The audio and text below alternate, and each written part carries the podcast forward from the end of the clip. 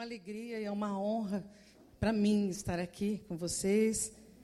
É, tá bom, tá bom. E poder ministrar a aula é, para alunos tão excelentes.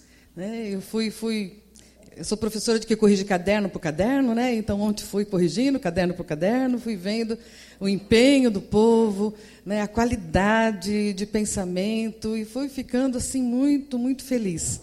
Né? Muito bom dar aula para alunos muito bons. Né? Eu dei aula ontem de metodologia, que geralmente as pessoas odeiam, né? E graças a Deus foi uma, tive uma boa receptividade, né?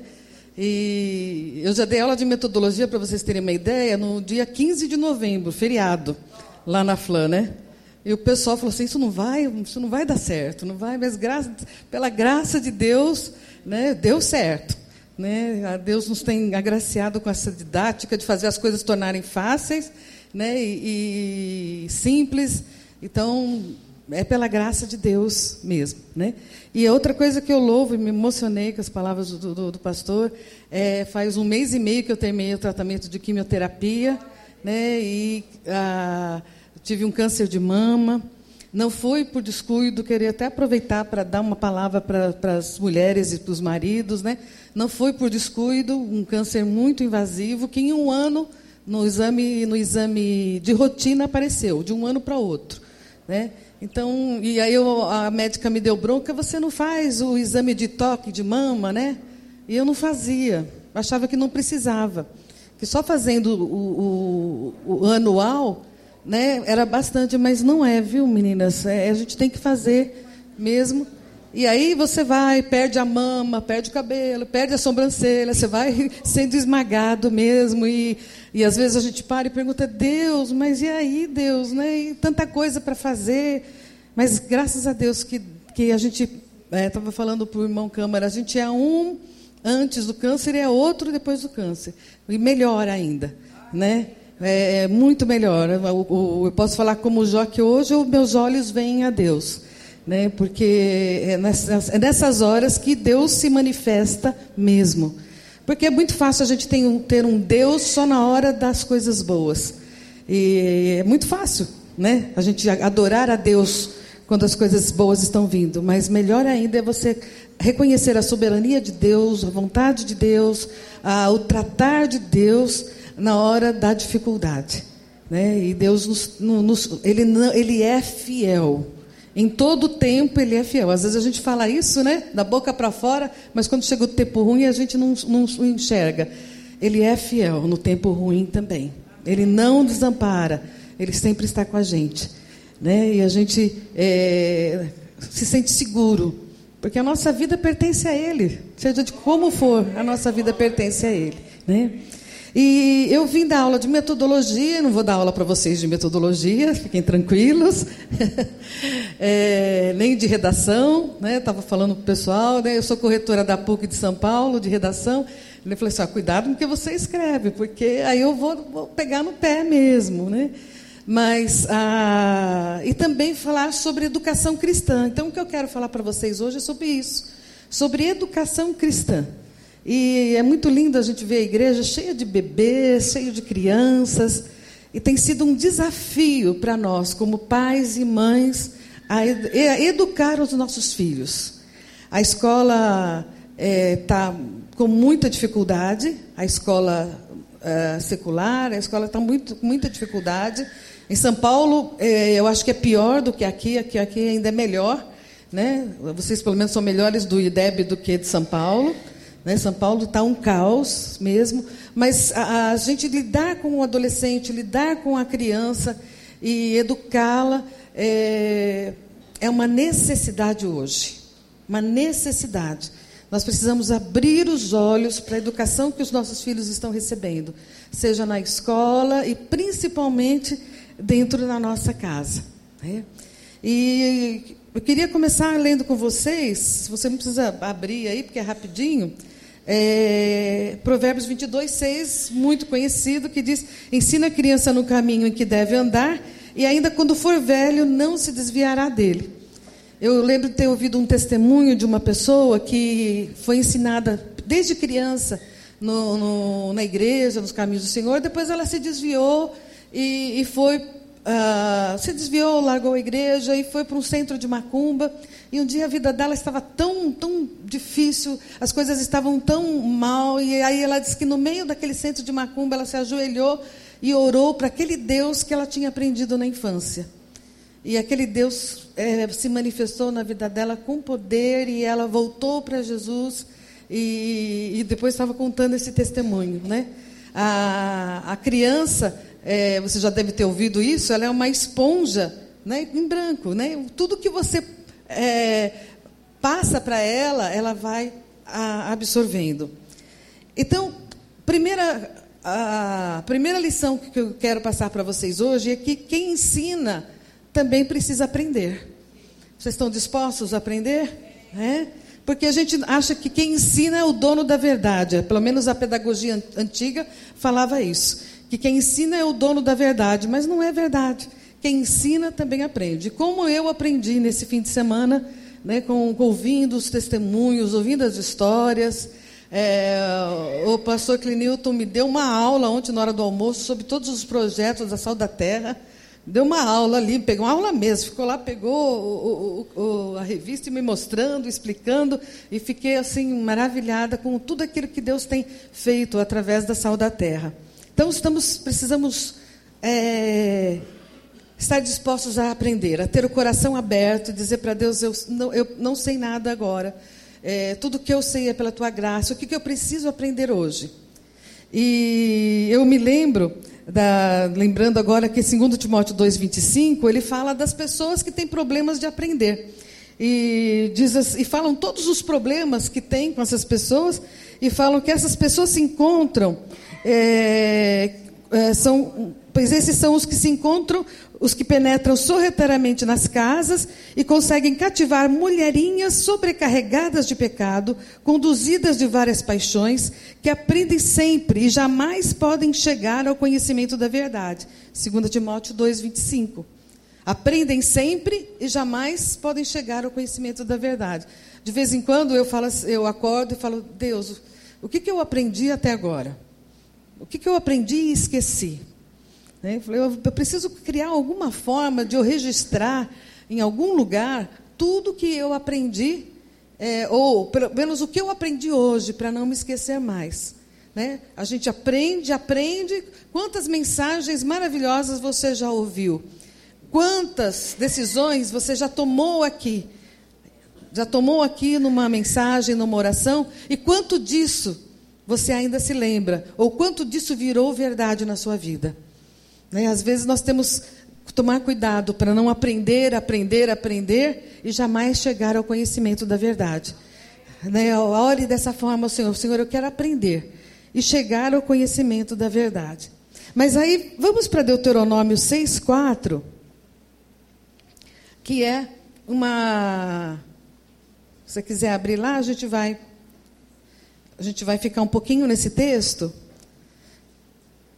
O, dentro desse contexto, Moisés está trazendo novamente os dez mandamentos para o povo de Israel.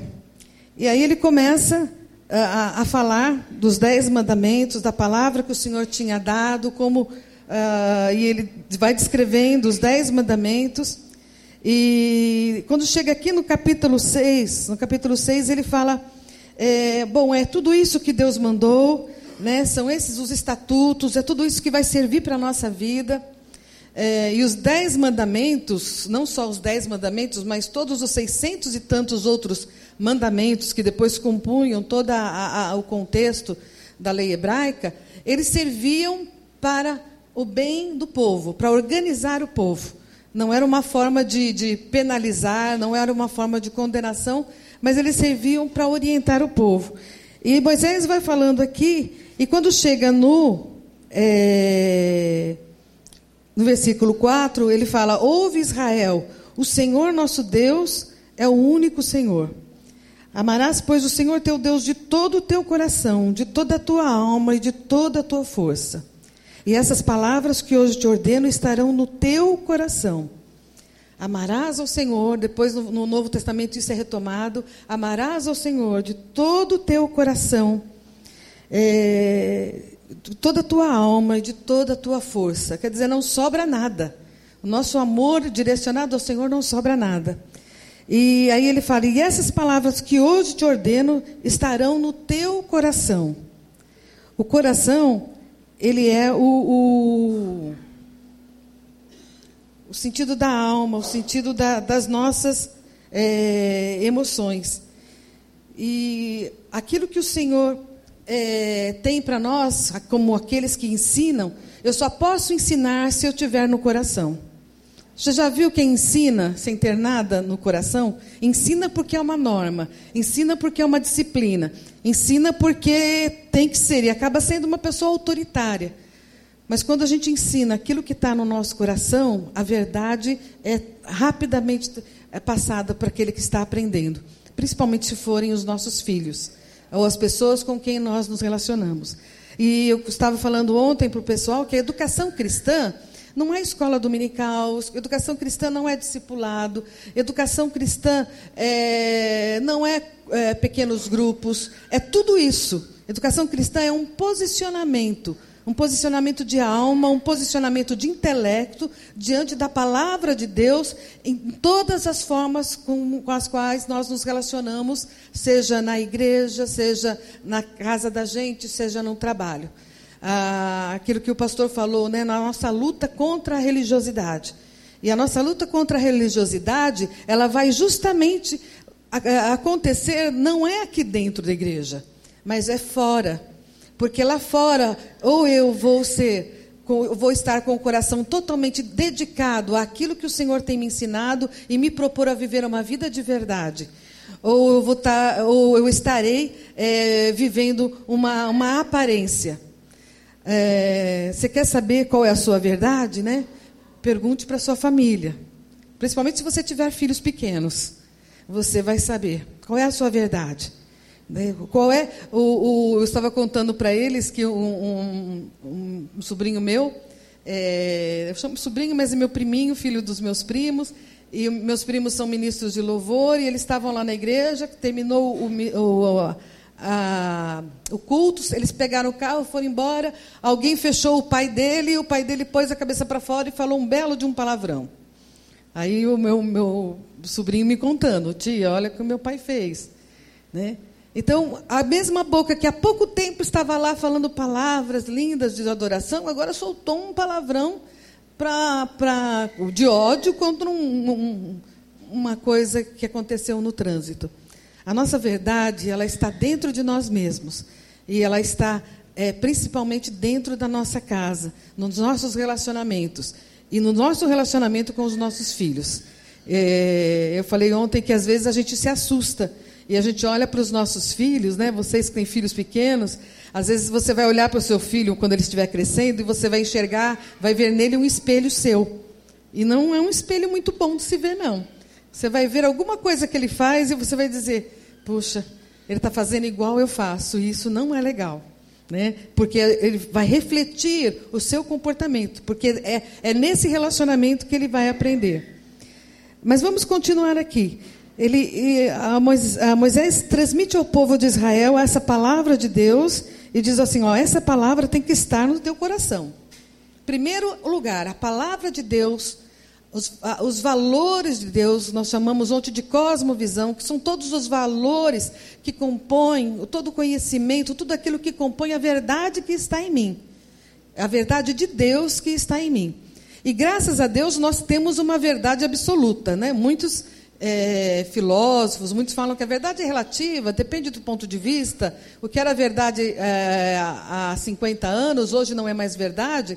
E como nós vivemos, como diz Bauman, nesse mundo líquido, tudo, a verdade, de, a verdade vai muito rápido. A verdade de ontem não é mais a verdade de hoje. E os valores vão mudando muito rapidamente. Mas graças a Deus que nós temos uma verdade absoluta, que é a palavra de Deus. Essa verdade é absoluta. Então, quando você estiver meio inseguro em relação às verdades, vá para a palavra de Deus. Né? Eu comentei que a, a minha mãe, ela já é falecida, meu, ela e meu pai foram missionários durante muito tempo na divisa com a Bolívia, e, a, e ela tinha uma, uma prática de ensinar, eu preciso resgatar esse material que está lá em casa, é, e, e, passar para as pessoas, que era um material, um material muito bom. Ela ensinava e fazia isso com, a gente quando era pequeno. Ela, cada, ela tinha um, é um material que ela tem para cada disciplina que geralmente as crianças fazem, uma, um versículo bíblico para ensinar a criança. Então, a cada indisciplina, então ela tem uma relação de, de, de, problemas de disciplina com os filhos e um versículo bíblico para você tratar com o seu filho. Né? Nessa verdade, eu vou, vou resgatar lá. Tá tudo encaixotado, as coisas que eu, eu mudei. É. Quem quiser pode ir lá. Tem um monte de caixa. Aliás, vocês precisam. Eu moro no, no, nos Jovens da Verdade. A Flan é um prédio de três andares que fica num sítio maravilhoso, muito gostoso. Né? O pastor Paulo Júnior conhece, né? E tem a, o lado do acampamento Jovens da Verdade e tem o lado da faculdade. Eu moro no, na divisa dos dois, num chalezinho lá dos dois. Fui convidada para morar lá, então eu saí de uma casa grande e fui para uma casa, um chalé de três cômodos. E aí, então, minhas coisas estão todas encaixotadas lá no, num lugar. Né? As coisas que não couberam no, no, no, no chalé. Mas ela fazia isso. E como é importante você. É, é, a palavra de Deus ela tem uma força. Né, que você precisa crer nessa força. É nessa espada de dois gumes que vai lá na divisão lá da alma, do espírito, vai lá no, no fundo e traz de lá o que tem que ser feito. É, então, não despreze a palavra de Deus. Nós temos muitos livros bons, mas a palavra de Deus é uma verdade eh, que quanto mais você né, haja visto os irmãos que são tão é, tantos anos de igreja, tantos anos de pastor, e cada vez que a gente lê a palavra de Deus, ah, elas nos surpreende, porque é uma palavra viva e é uma verdade absoluta. E aí ele diz assim: primeiro ela tem que estar no teu coração, essa verdade, essa essa essa força da palavra de Deus. Mas depois que ela estiver no seu coração, o que, que você faz? Você vai inculcarás nos teus filhos. Inculcará e delas falará. Você vai inculcar. É, a palavra inculcar no, no, grego significa afiar, insistir, é, é, continuar, persistir. É, eu lembro, o meu filho, ele, eu tenho um filho de 30 anos, mas ele era terrível quando era pequeno, ele era terrível. Na igreja, ele, na igreja então, é, era muito difícil lidar com ele. Ele entrava assim, pastor pregando, ele entrava embaixo do primeiro branco e ia sair lá no fundo. Eu só, só, a esperança, a esperança, viu, irmãos? A esperança. E porque hoje ele é um menino, é, um menino muito especial, menino de Deus é um músico, ele toca na, na banda do Baruch, Samuel Murad, às vezes o pessoal conhece, o pessoal que está entendendo música já, é, já ouviu falar, né? E ele compõe também, mas é um menino super simples, um bom pai de família, né? um bom pai ah, ah, do meu neto. Mas ele era terrível, ele era terrível. E eu achei, até aos cinco anos de idade, eu achei que eu não tinha esperança. Eu levava, falei para o pessoal ontem, eu levava ele para a escola, eu, eu sou professora, eu levava ele para a escola, ele se juntava com os piores da classe. Eram os piores. Ele ia, parece que atraía. E muitas vezes eu falava, Senhor, né? O que, que vai ser do meu filho? Muitas vezes, gente, eu falava, Senhor, o que, que vai ser? Eu não sei o que fazer. Gente, essa é a melhor oração que um pai pode fazer quando você não puder, quando você não souber quando você se sentir desesperado na educação dos filhos, é orar, Senhor, eu não sei o que fazer. O Senhor me ensina, porque eu não sei o que fazer. Mas inculca a palavra. Inculca a palavra. Persista. Ensine. De repente acontece uma coisa que você não entende que, né? E hoje quem conhecia ele quando ele era pequeno fala assim, quem diria, né? Quem diria que ele ia ser assim, né? E quem diria que ele é tão calmo, tão tranquilo, tão apaziguador, né? E graças a Deus o filho dele é igual a ele. igualzinho. Eu tenho às vezes até uns déjà vu assim que eu, meu Deus, né? Igualzinho, é parecido com ele e faz o que ele fazia, né? Então, assim, tem esperança, né? Não desista. Não desista de inculcar a palavra nos teus filhos, mesmo se eles já forem grandes. Né? Mas faça isso com o coração, não faça isso com a autoridade de quem manda, de quem é o, que sabe tudo. mas faça isso com amor, com graça. E ele faça isso e delas fará, fala, falarás, assentado em tua casa e andando pelo caminho. Eu acho que essa é a maior, a parte mais importante. É, é a prática, é, é a vida. O nosso exemplo, vocês já devem ter ouvido isso, mas é bom insistir. O nosso exemplo, o nosso exemplo é muito mais impactante do que o que a gente fala. Aliás, o que a gente fala tem que ser reafirmado pela nossa conduta, pelo nosso agir, né? pelo nosso modo de agir. Então, ele precisa ser incap... é, é, é, é, ter essa, essa. Tudo. O que você é na sua casa para o seu filho, o modo como você, o que você fala, o que você, é, como você trata o seu filho, como você corrige o seu filho, como você disciplina o seu filho, isso vai marcar a vida dele para sempre. E uma das coisas que é importante, que a gente vê muito, principalmente nos casais mais novos, a gente tem o filho é o, o, o, o filho é o, é o príncipe, né? Não, príncipe. A, a, minha tia chama o netinho dela de príncipe. Ele é mais que príncipe, ele é rei. Ele faz da casa gato sapato e dela gato e sapato. Se for meia-noite, ele quiser um bolo de chocolate, ela levanta meia-noite e faz um bolo de chocolate para ele, né? Então, a, a, ele, ele acha que manda. Como é que ele vai lidar com o mundo? Né? Esse príncipe. E, aí fala, quando faz alguma coisa, eu vou te bater. Vou tirar o celular de você. Eu vou, faz aquele monte de ameaça e nada se cumpre. O que, que você está ensinando para o seu filho? Que, que, tu, que você não precisa cumprir o que você diz. Você pode só dizer, dizer e não precisa cumprir. Então, não precisa. E vai ficando cada. Ele sabe que. Ele vai dar risada. Você faz ameaça e dá risada. Né? Outro dia ele aprontou lá uma coisa. Não, agora você vai apanhar. Arrastou ele para o banheiro com um chinelo. E ele foi rindo. E saiu rindo do banheiro. Quer dizer, não apanhou coisa nenhuma. Foi só um, né, uma, uma, é uma encenação. Né? Só uma encenação. É, eu não sei se eu devo falar isso, mas a Bíblia fala, e como a Bíblia fala, eu vou falar. Né? A Bíblia manda, fala da vara. Gente, a vara tem um poder, eu não sei, não é chinelo. Chinelo não resolve. A vara resolve. Resolve. Eu contei para o pessoal por causa. Resolve. É, você não precisa. O Samuel apanhou muito de vara, meu filho. A minha filha já nasceu bem calminha, ela é bem tranquila, ela sempre foi tranquila. Né? Eu acho que ela, precisou levar varada, acho que uma vez ou duas. Levar umas três varadinhas. Porque depois era só mostrar a vara, tudo se resolvia. Né? Era só a vara. E meu filho era tão terrível que eu, eu ia para a igreja, o pessoal dava risada. Com a vara no meio da Bíblia. pegava a vara, punha no meio da Bíblia e ia para a igreja. E de vez em quando eu tinha que pegar, levar para o banheiro e a gente conversar, mas varado, voltava, né? Mas parecia que não adiantava, né? Mas um dia adiantou. Mas a vara, gente, está é, é, tá lá em Provérbios. Ele diz que se você retém a vara para o seu filho, você vai passar vergonha. Né? Você vai passar vergonha. E essas histórias de família são boas, né? Porque aí o, o, o irmão desse, desse meu priminho, né, o, o, pequenininho, foi conhecer a escola. E aí ele estava lá na escola que ele vai estudar. E aí ele estava lá, a mãe dele e ele, e ele aprontando lá alguma coisa, subiu no lugar onde, podia, onde não podia subir a diretora falou: não, não, você tem que descer daí, é perigoso. Aí ele pegou falou um palavrão. Né?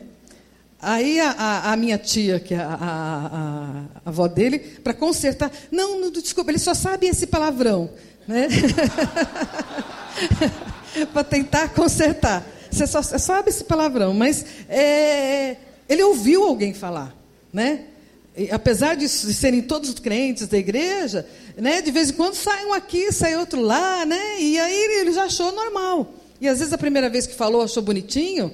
Toda vez que você concorda, toda vez que você não toma uma atitude diante da disciplina, você está concordando com a indisciplina. Se você não toma, quem cala consente, não é isso?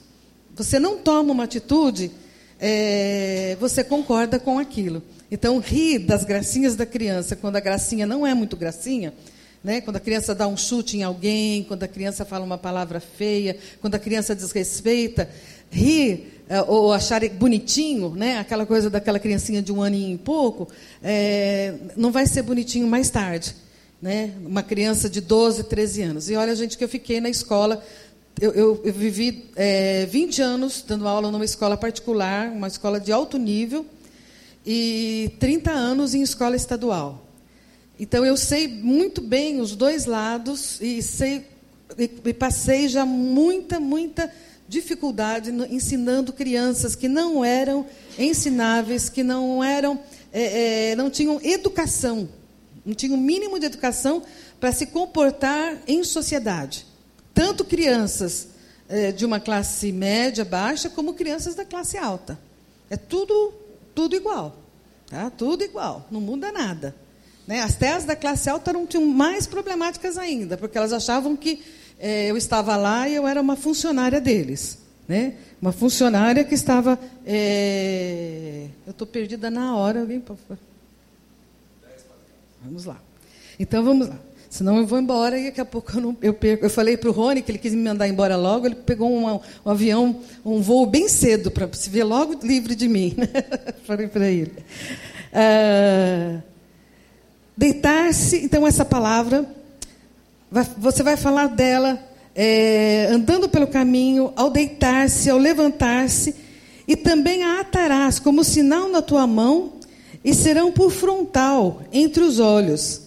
É tão interessante essa, essa parte que os, os judeus levam os judeus levam isso ao, ao ponto a, a, a, literalmente eles têm uma caixinha é, que chama liftim eu tenho anotado aqui mas eu não quero abrir o arquivo é, ela se chama Liftin, acho que Liftin, uma coisa assim. Ele põe a caixinha aqui, amarra, uma caixinha de couro, amarra, e outra, aqui fala para pôr na mão, mas ele coloca aqui no, no braço para ficar bem perto do coração. E nessa caixa tem quatro é, itens da Torá. Então ele coloca uma aqui para ficar bem perto do cérebro, para ele memorizar a palavra, e outra no coração, para ele poder para essa palavra estar lá. Mas isso demonstra, às vezes, a nossa religiosidade. É, eu posso falar da palavra, posso frequentar os cultos, posso ser a, a, até alguém que ensina a palavra. É, é só, mas pode ser só uma aparência, não uma verdade. E essa verdade precisa é, aparecer nas nossas ações, nas nossas decisões, no nosso relacionamento. Principalmente quando nós temos relacionamentos de conflito. É, eu falo que geralmente quando a gente vai dar aconselhamento, que ter conflitos não é problema. O problema é como você resolve o conflito. Ter conflito é normal. Nós temos conflitos a todo momento. Não espere que a vida seja de paz. Conflitos interiores, conflitos no relacionamento, no casamento, com os filhos, ah, ah, no trabalho. Mas como eu vou sair desse conflito, como eu vou resolver esse conflito, vai fazer toda a diferença. E ele fala: e serão como frontal entre os teus olhos, e as escreverás nos umbrais da tua casa e nas tuas portas. E nas tuas portas. Isso fala de identidade. Isso fala de identidade. Como que, é, na, como você é reconhecido? Se alguém fosse falar de você, o que, que essa pessoa falaria? É, como eu dou aula de metodologia e os alunos fazem o TCC, fazem artigos, eu vou orientando. E um dia eu estava orientando um pastor a fazer um TCC, e eu sugeri a ele, ele estava falando sobre, ele queria falar sobre a influência, a relevância da igreja no, no, numa comunidade. Eu falei, ótimo tema, muito bom, né? a relevância da igreja numa comunidade. Eu vou sugerir uma coisa para você. Faça um trabalho, um estudo, uma pesquisa. É, consulte, faça uma enquete com os vizinhos da sua igreja e pergunte como que a sua igreja o que, que eles têm a dizer da sua igreja? Faça uma relação de, de uma relação de perguntas e converse com seus vizinhos ao redor da igreja e pergunte o que, que eles, o que, que eles é, têm a dizer da igreja, principalmente os vizinhos que não são da igreja. Né? O que, que eles têm a dizer? É, ele não quis fazer, não sei porque ele não, não quis fazer a, a, a, enquete. Acho que ele ficou meio com medo do resultado, mas é interessante a gente saber o que, que será que o meu vizinho pensa de mim. O que será que o colega de trabalho pensa de mim? Qual é a minha identidade cristã? Porque eu estou testemunhando de Cristo. Nós somos o corpo de Cristo, literalmente. Nós somos as pernas de Cristo, nós somos a voz de Cristo aqui na terra, nós somos o braço de Cristo aqui na terra. Nós somos. Não, não, não, não dá. Se você se diz corpo de Cristo, você é corpo de Cristo de verdade. E as pessoas estão olhando para você, principalmente se você, hoje, mais do que nunca, dizer que você é crente é, é, é um, um risco. Né? Nós estamos muito mal falados por aí. Que é pastor, então, é pior ainda. Né? Você não sei aqui, mas lá em São Paulo, você falar que é pastor, pastora, eles já vão falar, já, né? Tá, você troca o carro, fala, ah, trocou o carro, né? Já acham que você está explorando alguém, já acham que você está tá abusando de alguma coisa. Qual é a nossa identidade? Como somos reconhecidos no mundo? Então, a educação cristã, ela é muito mais prática, vida, vivência, relacionamento, do que simplesmente ser alguém que prega alguma coisa. Alguém que vai lá na escola dominical e ensina né, para as crianças uma lição, a lição do dia, a lição que foi passada. Se na escola dominical eu ensino, mas eu não sei nem o nome dos meus alunos, e nem a história deles, nem o que está por trás deles, ou por trás da família deles, quem são eles, é, eu só estou falando alguma coisa para eles que com certeza vai ser bom, mas seria melhor ainda se houvesse esse envolvimento. As pessoas, as pessoas andam muito é, individualistas, mesmo nas igrejas, infelizmente. Né? A gente entra, sai e não, e não se importa com o outro, não se importa com as pessoas que estão ao nosso redor. Porque a gente chega, está todo mundo bonitinho, cheiroso, cumprimenta, abraça e vamos embora. Né? Mas quanta coisa está tá queimando por dentro, talvez, de alguém, e essa pessoa não tenha com quem falar, não tem um, alguém que o abrace. E às vezes só um abraço fala muito mais e transmite e ensina muito mais do que do que as palavras, né? E às vezes a pessoa que está do teu lado precisa de um abraço, precisa de um consolo, precisa de um amigo, precisa de alguém com quem ele possa compartilhar uma dificuldade. Mas nós nos isolamos, nós é, é, vamos vivendo a nossa vida tão ocupada, tão cheia de, de, de, de coisas, e nós não temos nem tempo de olhar para quem está à nossa volta, ou dedicar um pouco de, de, de nós mesmos para alguém, para alguém que está aqui, ou para alguém que está é, ao meu redor, convivendo comigo, às vezes mesmo dentro da minha própria casa. Dentro do, do de onde é, nós estamos, não, não tem diálogo e não tem esse trocar de, de confiança, esse trocar de carinho. Queridos, Deus abençoe. Eu queria orar agora com você. É um desafio né, para nós vivermos a palavra de Deus e é um desafio para nós andarmos pelo caminho em casa e sermos esses que é, compartilham a palavra de Deus. Mas o Senhor está pronto a agir por meio de nós. Se você abrir o seu coração, se você disser sim para o Senhor, Senhor, eu quero, Senhor, eu quero viver uma vida de mais verdade, eu quero viver uma vida de mais honestidade comigo mesmo, mais honestidade na minha casa, com a minha família. Eu quero, Senhor. Né? Você, se você abrir o coração, Deus faz tudo. Deus é muito bom. Só basta que você. A única coisa que Deus não pode fazer é escolher por você. É a única coisa que Deus não faz, porque Ele te respeita e te ama. E Ele respeita você como pessoa. Então, ele, por isso que o nosso relacionamento com Deus é um relacionamento voluntário. Eu desejo estar com Deus. Eu desejo, eu tomo uma decisão. Eu quero aprender com Deus. Eu quero ah, ouvir de Deus. Eu quero andar com Deus. Eu quero andar pelo que a Bíblia não fala que o caminho é estreito, né? E tem uma música que fala: é caminhando que se faz o caminho. E esse caminho estreito é assim, gente. Não é que o caminho é, ah, é difícil, é muita luta. É difícil, é muita luta mesmo, porque você vai ser uma luz que incomoda a escuridão. Você vai andar no meio do caos, colocando ordem no caos. A oração de Jesus é assim na terra como é no céu. No céu não tem caos, no céu não tem escuridão. Então eu sou aquele que representa o reino de Deus e caminho é, com a luz do Senhor, colocando ordem nas, na desordem, em nome de Jesus. E quando você abre o seu coração, esse caminho estreito, é um caminho que todo dia Deus vai dizendo para você: olha, hoje é isso. Amanhã, aí amanhã, novamente, você acorda, Deus vai dizendo: olha, hoje é aquilo. Hoje você vai passar. Agora, hoje você tem um câncer, amanhã você não tem mais. Mas hoje você tem esse problema aqui. Amanhã você tem outro. E caminhando, nós vamos caminhando com Deus, confiando, sem ansiedade, e esperando que Ele vai nos, vai nos mostrando, à medida que você dá um passo em direção a Deus, Deus vai abrindo o caminho e as coisas vão se ajeitando. Vamos orar? Senhor, nós te agradecemos porque podemos confiar no Senhor, podemos caminhar seguros, porque o Senhor não falha conosco. E pedimos ao Pai que o Senhor nos ajude aqui, todos nós, a vivermos uma vida, Senhor, de honestidade uma vida, Senhor, de verdade.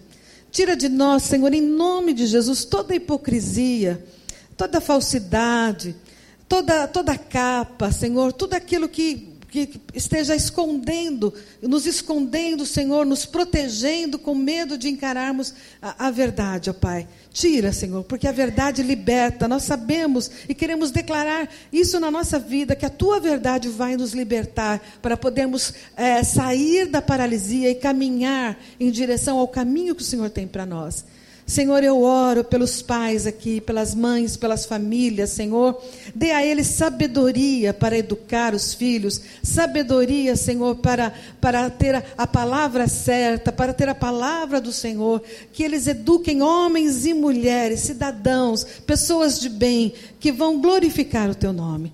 Eu te agradeço, Senhor, por esta oportunidade, por esse, é, é, essa passagem tão boa de estar aqui, Senhor, e pelos irmãos tão amados. Te louvo por tudo aquilo que o Senhor possa ver a glória do Senhor naquilo que o Senhor tem feito através desta comunidade.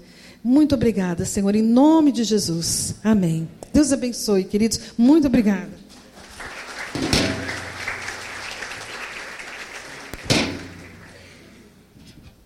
Graças a Deus. Benção, né, amados? Privilégio. E a construção de pessoas. Vamos orar pela Inês, ela tem que sair agora. Ela tem que estar no aeroporto até 10h20. E uma passagem intensa. E que Deus continue a multiplicar a virtude através da sua vida. E a minha vida é um testemunho de tudo aquilo que foi compartilhado aqui, né? De, de esperança, de ensino, de correção e eu estava lá na categoria daqueles assim que os pais perderam, quase perderam a fé. Né? Talvez a oração mais importante que meus pais fizeram a respeito da minha vida foi quando, aos 14 anos de idade, eles oraram e disseram: Deus, já que o Paulo Júnior parece que não presta para mais nada, usa ele para o que o Senhor quiser. Então, pronto, aí foi a oração mais importante que eles fizeram. Minha mãe tinha um grau evoluído de vara lá, que era o cordão de ferro, é um ministério mais evoluído. É, porque antigamente o cordão de ferro ele era desconectado, encapado com pano e tal. Acho que é por isso que eu tomei trauma de passar roupa, essas coisas, entendeu? Eu não posso ver um ferro passar roupa assim que eu. E quando a passadeira chega lá em casa, eu geralmente eu procuro outro ambiente, eu saio. Então. mas é uma alegria. Senhor, muito obrigado pela vida da Inês, a disposição dela, o empenho, a forma bendita, sincera, verdadeira com que ela compartilha virtude conosco. Guarda de todo mal, que ela seja guardada na sua entrada, na sua saída, guardada mesmo do mal, que o coração da Inês seja guardado no meio de todo esse processo e que ele seja renovado em graça, fé e favor, ó Pai. No nome de Cristo Jesus. Amém. Amém. E a gente tem um privilégio hoje de manhã, né? Não podia ter sido melhor e mais bem preparado esse processo. É, eu, eu é, particularmente, é, continuando aquilo que é essa reflexão de Deus para a nossa vida hoje de manhã, é, nesse texto aí de Provérbios, de ensinar a criança no caminho que ela deve andar eu quero que a gente tem tempo, então eu quero continuar nessa reflexão e também para entender o que, que nós vamos é, mais uma vez fazer aqui entre nós como parte da nossa vida como congregação. É, a, a, gente, é, dentro daquilo que está sendo ensinado, né, de ensinar, de formar, de fundamentar, de investir no processo construtivo, nós temos uma tendência de olhar para Deus como um patrocinador e não como Deus gerador. Né? E talvez uma das maiores características da sociedade hoje seja a nossa ansiedade a ansiedade em relação ao futuro. E a gente transmite isso para os filhos. E a gente transmite para os filhos a ideia de que eles vão fazer tudo. E se alguma coisa não funcionar, eles vão recorrer a Deus. Então Deus se torna o pior dos seus acessórios. Porque ele é aquele acessório silencioso, não interferente e que vai, de uma certa forma, abençoar e corrigir tudo que nós fizemos de errado. Então nós podemos fazer o que quiser, nós vamos nos empenhar, vamos nos esforçar, vamos fazer o nosso melhor e temos Deus para corrigir e nos é, ajudar no dia da dificuldade. Mas ele não participa muitas vezes no processo. Então, é o que a gente tem insistido aqui: Deus está no fim, mas ele não está no princípio, ele não é o gerador, ele é o patrocinador. Então, a gente acredita num, num, num certo patrocínio, mas não no sustento. E a palavra de Deus, quando fala da bem-aventurança, ela fala do Deus que forma. Paulo diz: Eu oro para que vocês estejam fundados e arraigados em amor. Isso não é contar com o apoio de Deus naquilo que nós vamos fazer. Deus não quer ser o nosso apoio, Deus quer ser o nosso fundador, é fundado em amor. Isso quer dizer que eu vou ser formado da substância divina. É importante entender que na, no advento da revelação de Cristo, Cristo está inaugurando, Jesus está inaugurando no mundo uma nova genética. A genética lá do plano eterno de Deus. Quando Deus, lá no princípio, disse o quê? Façamos o homem. Então, dentro do processo construtivo de Deus, era necessário que esse homem natural, esse homem carnal, morresse para dar lugar ao homem espiritual. E o que, que é o homem espiritual? É o homem formado de uma semente divina em natureza humana. E isso pode acontecer na, mesma, na nossa casa, como foi com Jesus, alguém ser ensinado pelo Espírito, de modo que na medida que ele vai crescendo, aquilo que é a sua carne, aquilo que é a sua humanidade, ela não está alimentada de expectativas, ela pode estar alimentada de convicções. E às vezes, sem perceber, nós estamos alimentando nossos filhos de expectativas e não de convicções. Então, a relação dele com Deus está num plano futuro e não num plano eterno porque ele não é alimentado de uma consciência de Deus, ele é alimentado de uma expectativa de Deus, de que Deus pode vir a ser o abençoador dos seus esforços. Não, Jesus é alguém agora formado em natureza humana por uma semente divina. E essa semente pode ser colocada no coração dos nossos filhos nos seus, nos seus primeiros segundos de vida. Então, para que os nossos filhos sejam filhos de uma promessa e não de um esforço humano. Deixa o Espírito de Deus ministrar o seu coração aqui. A palavra de Deus diz que nós estamos parindo os nossos próprios perseguidores. Nós estamos parindo os nossos conflitos, porque a palavra de Deus diz que tudo aquilo que a gente gera na nossa carne, no esforço da nossa carne e na capacidade do nosso braço, vão ser os perseguidores da promessa no futuro. Então, é essa mentalidade carnal, humana, que acredita na capacidade, que acredita na competência, que acredita na supremacia de uns sobre os outros, que está produzindo os nossos próprios conflitos futuros, porque depois as pessoas não acreditam em relações, elas só acreditam em direitos. Então elas não vêm falar da importância que um tem na vida do outro, elas vêm falar sobre o direito que um tem sobre o outro. Então Paulo diz isso: olha, aquilo que Abraão gerou na carne é o perseguidor até hoje daquilo que ele gerou no espírito, segundo a promessa. Então o que você está gerando na sua casa? Um filho da promessa ou um filho da sua carne que você espera que Deus receba e abençoe? Então deixa o Espírito de Deus ministrar o seu coração, porque é um raciocínio muito simples. O que eu estou recebendo na minha casa é um filho de Deus que eu vou ensinar e cuidar como filho de Deus, ou eu estou esperando que Deus receba um filho meu na casa dele? Seja honesto. Seja honesto. O que, que nós temos aqui? Nós temos os nossos filhos que nós esperamos que Deus receba, ou nós estamos recebendo os filhos de Deus? Porque se eu estou recebendo um filho de Deus, eu vou ser ensinado por Deus como é que os filhos de Deus vivem e comungam e se relacionam uns com os outros. Amém? Amém, irmãos? Agora, se eu espero que Deus receba os meus filhos, eu quero adquirir esse direito. Então eu vou ensinar para uma criança que se ela se comportar bem, ou se ela fizer a coisa certa, ela terá o direito de ser abençoada por Deus. Acabou. Acabou. Nós estamos estragando essa, essa pessoa para o resto da vida dela.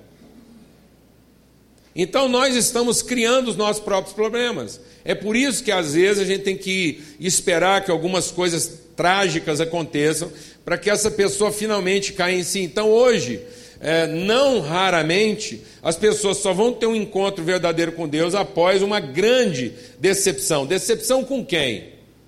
Com os outros e finalmente com quem? Consigo próprias até que elas finalmente desacreditem de toda essa ilusão, fantasia e expectativa humana que nós inculcamos na vida delas. Nós fizemos isso. Então, quando a palavra de Deus fala de ensinar, é para que a gente, para que essa criança entenda o caminho, ensina a criança no caminho. E entender o caminho é entender o princípio, o meio e o fim. Então, para uma pessoa entender o caminho, ela precisa entender principalmente o que? O princípio. De onde ela vem? A partir do que, que ela foi formada, qual é a sua identidade, qual é a sua natureza. Porque se ela não entender bem o princípio, ela nunca vai entender o que? O propósito na vida dela. Mas nós estamos colocando grandes propósitos, nós estamos colocando grandes metas na vida das pessoas a partir de uma expectativa e não de uma convicção. Então, muitas vezes, nós estamos ensinando os nossos filhos a se esforçarem e se dedicarem para realizar o quê? Suas ambições, suas expectativas e não para cumprir verdadeiramente um propósito. Um propósito. Então é por isso que muitas vezes elas estão mais motivadas pelas suas ambições do que pela certeza de propósito que elas têm na vida. Então o grande conflito dos nossos jovens hoje é um conflito de identidade, não é um conflito de competência. Se você participar de uma reunião de jovens, e você sabe muito bem disso, que isso aconteceu com todo mundo aqui, o grande conflito da juventude não é um, um conflito de competência. Aliás, as pessoas ficam chocadas porque muitas vezes elas veem muito potencial, muita capacidade, muito desejo, muito sonho, muita expectativa e não entendem bem como usar isso e acabam desperdiçando isso simplesmente na satisfação dos seus desejos. E isso ao longo do tempo o quê? Desgasta frustra. Amém? Elas vão tentar experiências e mais experiências, vão projetar isso para as pessoas, vão querer ter o direito de uma mulher que os agrade, vão querer ter o direito de um marido que os agrade, vão querer ter o direito de uma empresa que os agrade. E não são pessoas amadurecidas, não são pessoas consistentes, porque não aprenderam, e não aprenderam a partir de nós. Particularmente, eu acredito no batismo de criança. E acho que parte do nosso problema social e cristão e espiritual é que há poucas crianças batizadas. E por quê? Porque às vezes a gente levou isso para uma discussão religiosa. Então a gente perdeu o sentido desse batismo infantil, porque a gente tratou isso como uma questão puramente religiosa. De se deve fazer ou não deve fazer, se isso é uma coisa religiosa, se a criança tem consciência ou não tem consciência. E, na verdade, particularmente, eu acredito nisso e eu quero dar testemunho dessa fé aonde eu vou, porque eu não acredito nisso numa coisa religiosa, eu acredito na prática do batismo como uma prática espiritual. Como celebrar a ceia não é uma prática religiosa, é uma prática espiritual. O batismo é uma prática espiritual e a celebração da comunhão da ceia é uma prática espiritual.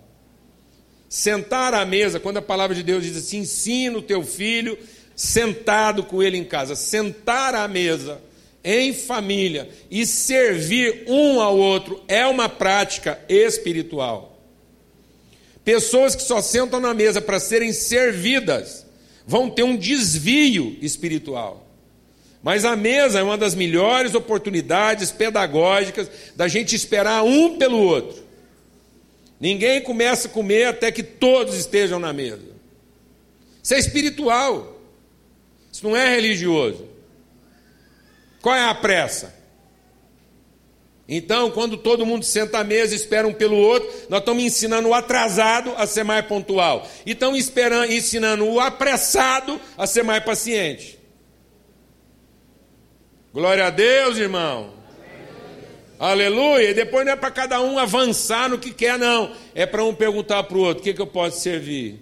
Posso fazer seu prato? Mas não, aí vira aquele campo de guerra. Alguém está entendendo o que eu estou falando ou não?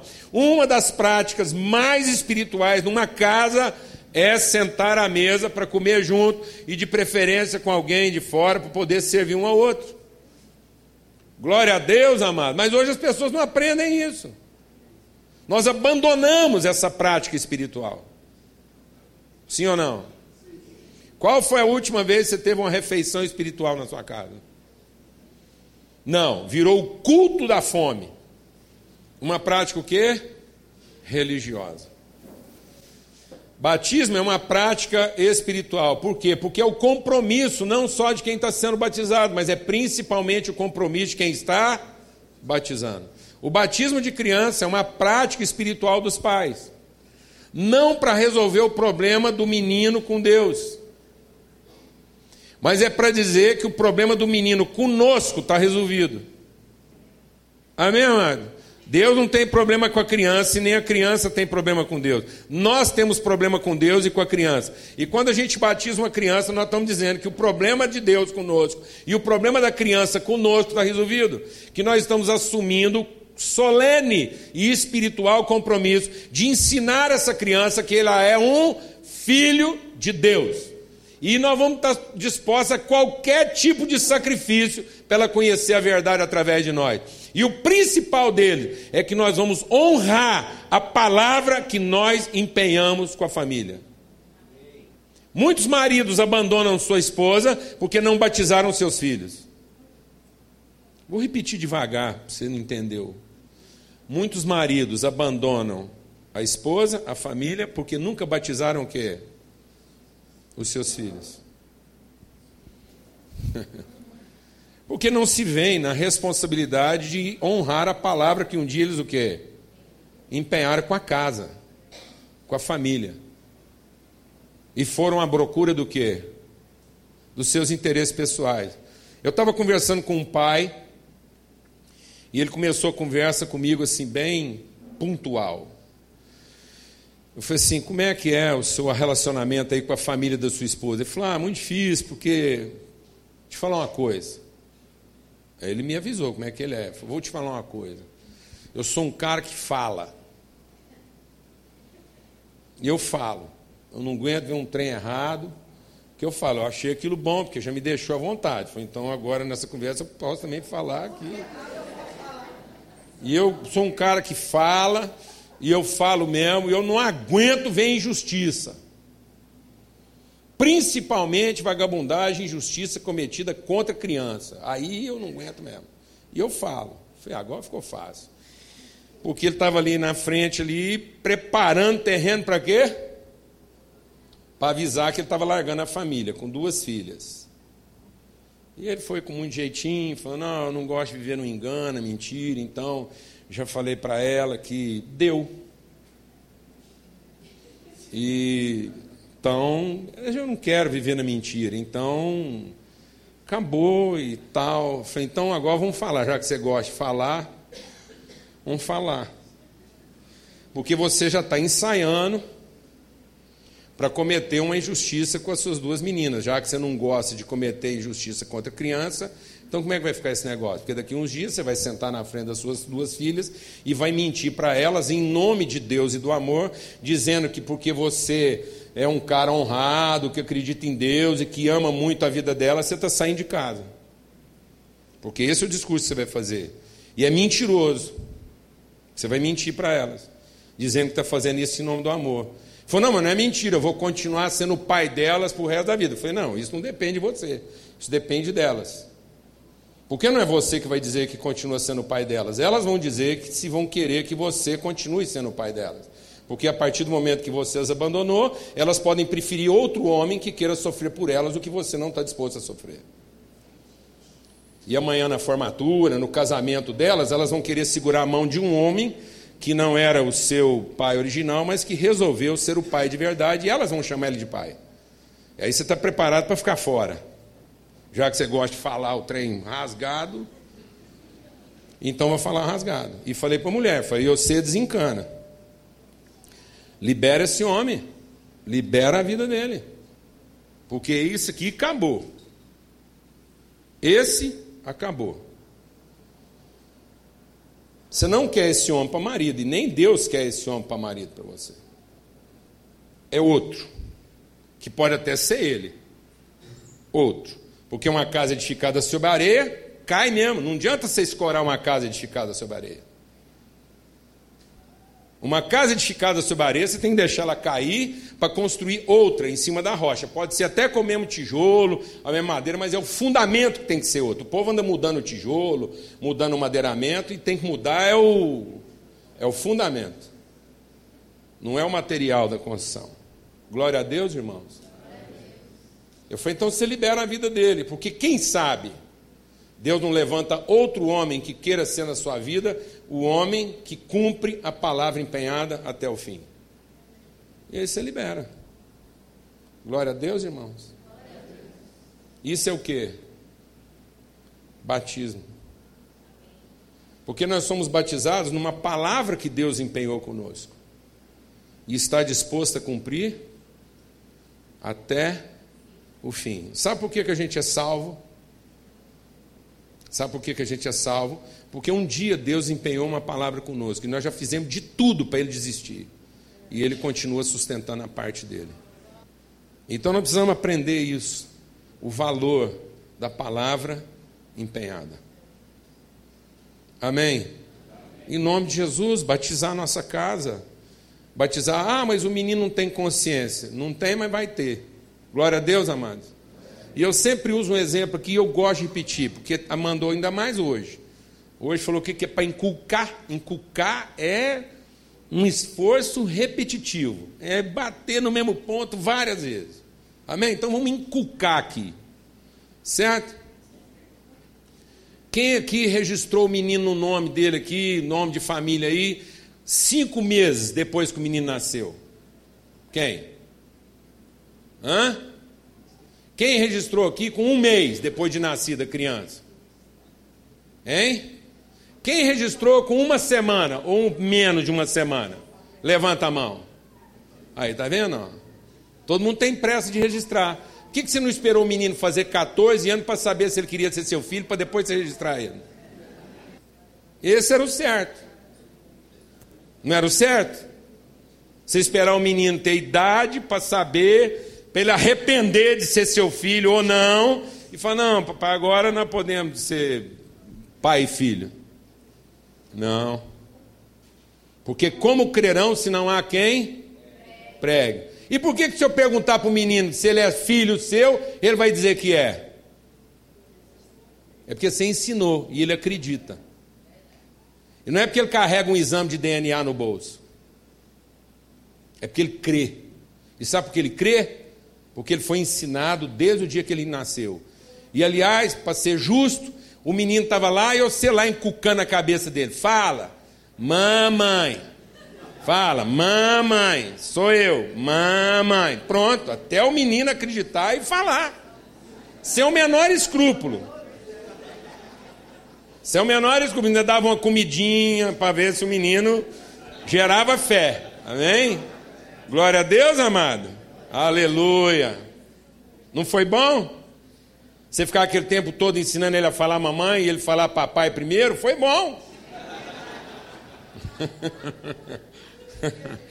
Jorou, gerou um estressezinho lá, mas foi bom. Amém.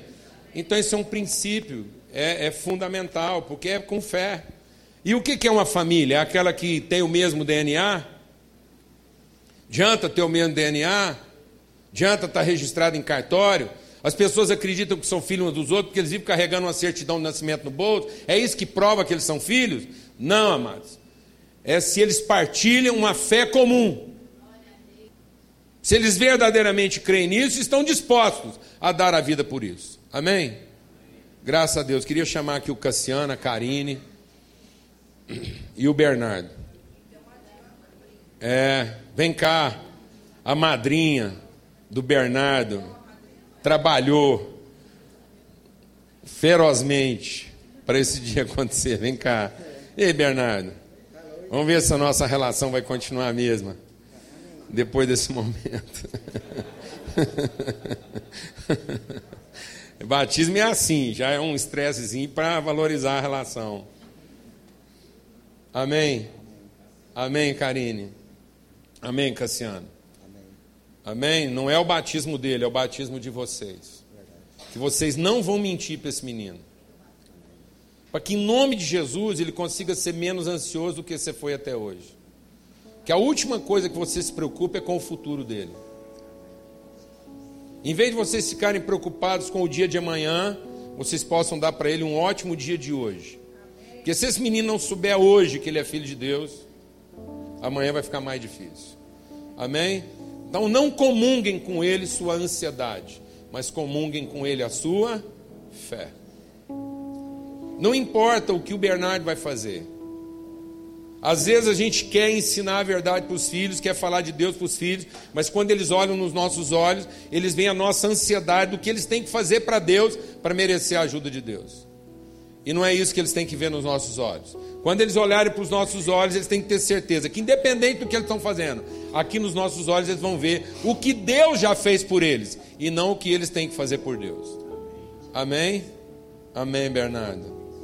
Você é um filho de Deus, bem-vindo na família de Deus. Nós te recebemos.